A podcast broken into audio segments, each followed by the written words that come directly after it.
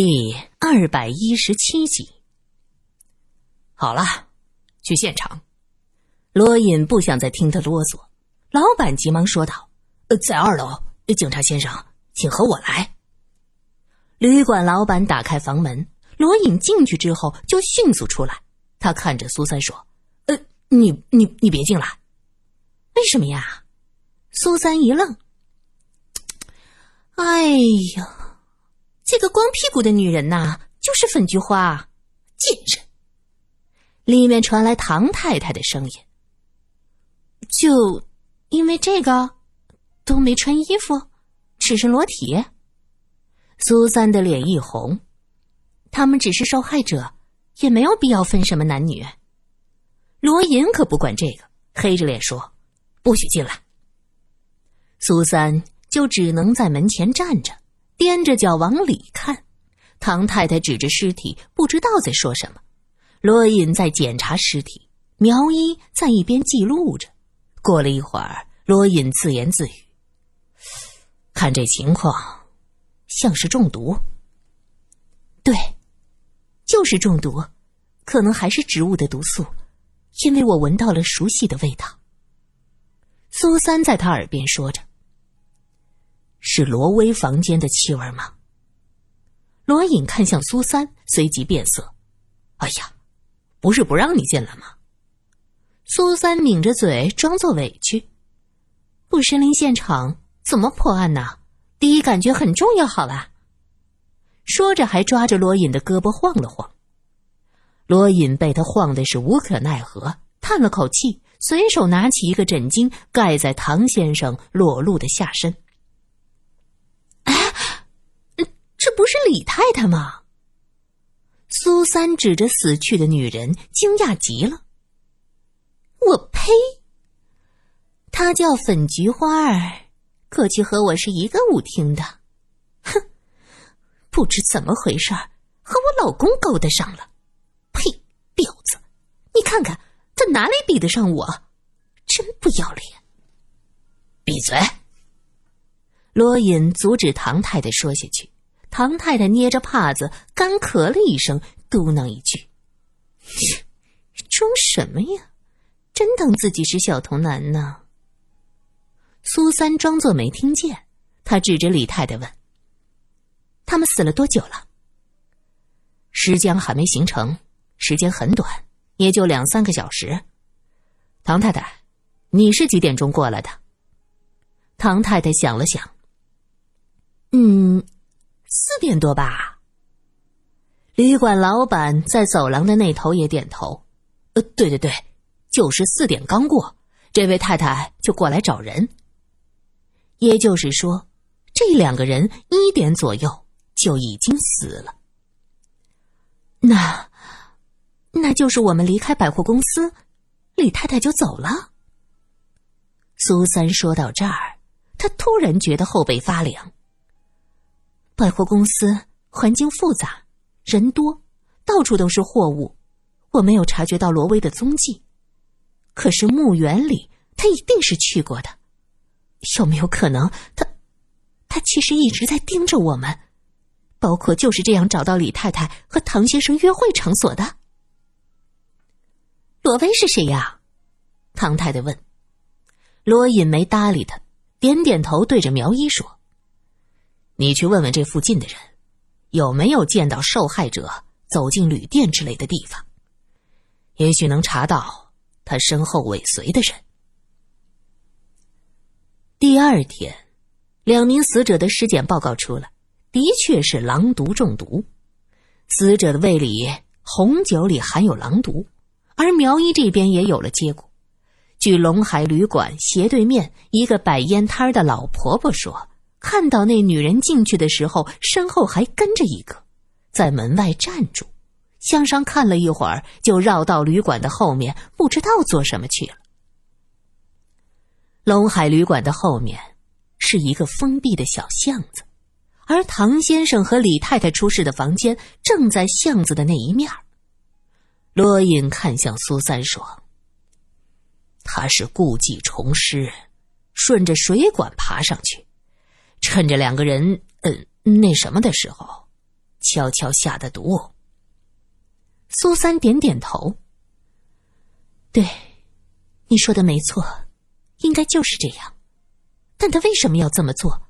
为什么要杀他们？如果我猜的没错，他已经陷入了一个怪圈，要用自己内心坚持的所谓正义来行侠仗义。我猜他毒杀这两个人，纯粹是为了铲除他认为的坏人。他认为的坏人，那下一个是谁？不对呀，既然是铲除坏人，那三小姐呢？三小姐与他无冤无仇，他为什么要害三小姐？苏三认为罗隐的猜测有漏洞。那也许是……罗隐话音未落，就听着案头的电话铃叮铃铃的响起来。罗隐抓起电话，里面传来一个温柔的女声：“四哥。”苏三在一边听得分明，毛骨悚然。他急忙看向罗隐：“哦。”小薇啊，可是家里又出了什么事儿？罗隐面色不变，与他周旋。不是的，四哥，我就是想提醒你，今天三姐要圆坟，我们什么时候去啊？现在是，现在是十点十五分。那这样，十分钟我到家里接你。不用了，我自己去吧。我想。四哥为这一天一定要准备很多的东西，我就不打扰了。那就这么说定了，我们在三姐的坟前见。在三姐的坟前见，这最后一句话听在罗隐的耳朵里，只觉得不对劲儿，很不舒服。他竟然打电话过来，太不可思议了。苏三摇摇头。他说话很奇怪，看来他已经猜到了什么，包括我要对付他。原来罗隐已经请来几位专门研究蛇类的专家，想通过他们诱捕罗威。虽然事情听起来匪夷所思，可罗隐还是相信自己所看见的那一幕：罗威好像是一个人首蛇身的怪物。那得赶紧布置，他察觉不察觉？我们也只有这一个办法了。罗隐很无奈，他真不知道，在关键时刻他能不能对着五小姐开枪。不管他是什么怪物，毕竟是和自己有着血缘关系。他对亲情很冷漠，可并不代表没有感情。今天的阳光很好，中午时分，罗隐和苏三站在墓园，静静的等着五小姐。其他警员和蛇类专家藏在周围的树丛里，一动也不敢动。过了一会儿，就见大门的方向，一个黑色的人影走过来。五小姐今天穿着一身黑裙子，戴着白色的珍珠项链长发扎了个髻，看着很干净，与过去娇弱的五小姐有那么一点不同。你们来的很早呀，我还以为。今天有案子，会耽误你们呢。五小姐问的很随意。你怎么知道有案子？罗隐反问。可五小姐却上前一步，挎住了苏三的胳膊。苏小姐，你有没有想我呀？苏三身子一僵，尴尬的笑笑，不知道该说什么。五小姐看着三小姐的坟墓说：“唉，三姐呀，其实人蛮好的。”罗隐实在是忍不住，他一把拉过苏三，面色严肃的问道：“罗威，你到底是什么目的？我忍耐很久了，想不到你在三姐坟前还是毫无愧疚，我真想看看。”你的心到底是怎么长的？罗威后退了一步。你今天是来摊牌的？对你杀别人也许有理由可为什么害三姐？罗威我以为你对三姐是有感情的。五小姐凄然一笑。其实我也不知道罗威是什么想法也许是嫉妒吧。你知道吗？他对三小姐从来就只有嫉妒，充满恶意。女人呐，嫉妒心真可怕，那就是一根毒刺。随着时间会越刺越深，折磨的人寝食难安。所以，罗威在最后的一刻与我交换的条件，就是我杀掉这些他痛恨的人，他送我一张好皮子。说到好皮子，苏三吓了一跳，往后退了一步。他看着武小姐。你，你不是吴小姐，你是，你是郭巧巧。吴小姐笑了，眼波流转，整张脸瞬间绽放出无限的光彩。苏小姐，我谢谢你还记得我，我就知道，你人是顶好的。罗隐的手按在腰间的枪上。他厉声质问：“郭巧巧，你把罗威怎么了？”郭巧巧摇着头：“哎，罗探长，你不要这样吓唬我。我以为我们之间还不到这种剑拔弩张的地步。我承认，三小姐的死是我和罗平一起找人做的。我们的目标根本就不是苏小姐。”只是拿苏小姐做了幌子，以后被查出来，也能有个误伤的借口。但这不是我的本意，是罗威的意思。我呢是个一诺千金的人，既然答应，我就要去做。哎呀，当然了，从我的角度来说，是有些对不起三小姐，对不起你。可我也没办法。苏三被他说的有些糊涂。顾巧巧，这到底是怎么回事儿？你的意思是，真正的罗威已经死了？这个顶着罗威脸的郭巧巧点了点头。对，真正的罗威早就死了，就在唐正义出事后的第二天。他看到这件事儿，想到陈孝月的事儿，想不开呀，就跑到了陈小姐的坟前喝下了狼毒。而我呢，我正好在这附近寻找新的人皮，我就遇见了。嗯，我对他的皮子很感兴趣，而他也答应将皮子完整的给我，只要我帮他报仇，就可以。你知道吗？要一张好皮子，特别是主人心甘情愿的皮子，不容易。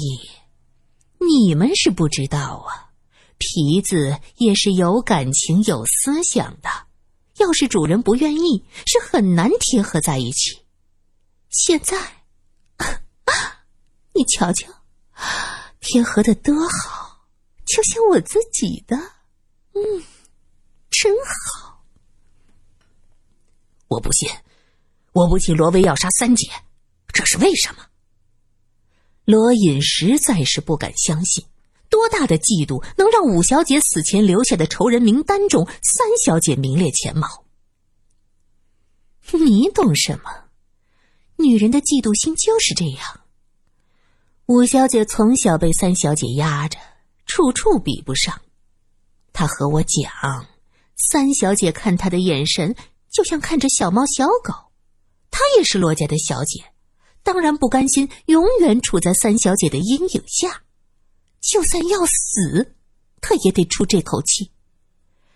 这女人心呐，就像那海里的针，谁能摸得透啊？罗隐哑然，他过去从来就没有正眼瞧过这个妹妹。也许在罗三小姐的心中也是这样的，在他们看不见的角落，五小姐正默默的观察着他们，眼里充满了渴望、羡慕和嫉妒的复杂，就像是一条等待机会的蛇。想到这儿，罗隐忍不住打了个冷战。这细微的变化被郭巧巧看在眼里，她捂着嘴笑道。罗探长，你好像很怕我呢。罗隐不说话，不否认，也不承认。其实，我对你和苏小姐没有恶意，就算别人拿皮子和我交换，我也不会答应的。他看向苏三，好皮子是难得，不过还不至于拿你们去换。可你还是害了我三姐。罗隐内心充满了悲愤。真正操作这件事儿的是眼前这个顶着罗威面孔的郭巧巧，可是始作俑者还是罗威。他义母的妹妹和弟弟一起下手谋害了他同胞的姐姐，多大的仇，多大的恨，能让人卑鄙到这样？罗威是嫉妒，到死的嫉妒。他临死之前还在恨，说自己没有能力，没有三小姐的身份和地位，否则陈小姐的仇早就报了。郭巧巧开始讲述起那天发生的事儿。他在墓园中穿梭，想找一张新鲜的人皮。就在这时。他听到细微的啜泣声，在墓地听到哭声是很正常的，可是不知道为什么，这哭声像是压抑着自己的情感。一般人在墓地，难道不该放声大哭吗？郭巧巧自从逃出来，就一直没有换到合适的人皮，每天是东躲西藏，很少与人交流，无聊的不行！心想在墓地与人聊聊天儿。总不会有危险吧？正在抱着墓碑哭泣的五小姐，感觉到一双手按在她肩头，她高兴的叫道：“月月，是你吗？”抬头一看，是个陌生的女人。郭巧巧低头问道：“这墓里是你的亲人吗？”吴小姐的内心正处在悲痛处，她流着泪说：“是我的爱人。”他的心里藏了太多的秘密，面对着一个陌生人，反倒是容易打开心扉。他索性一股脑的都哭诉了出来。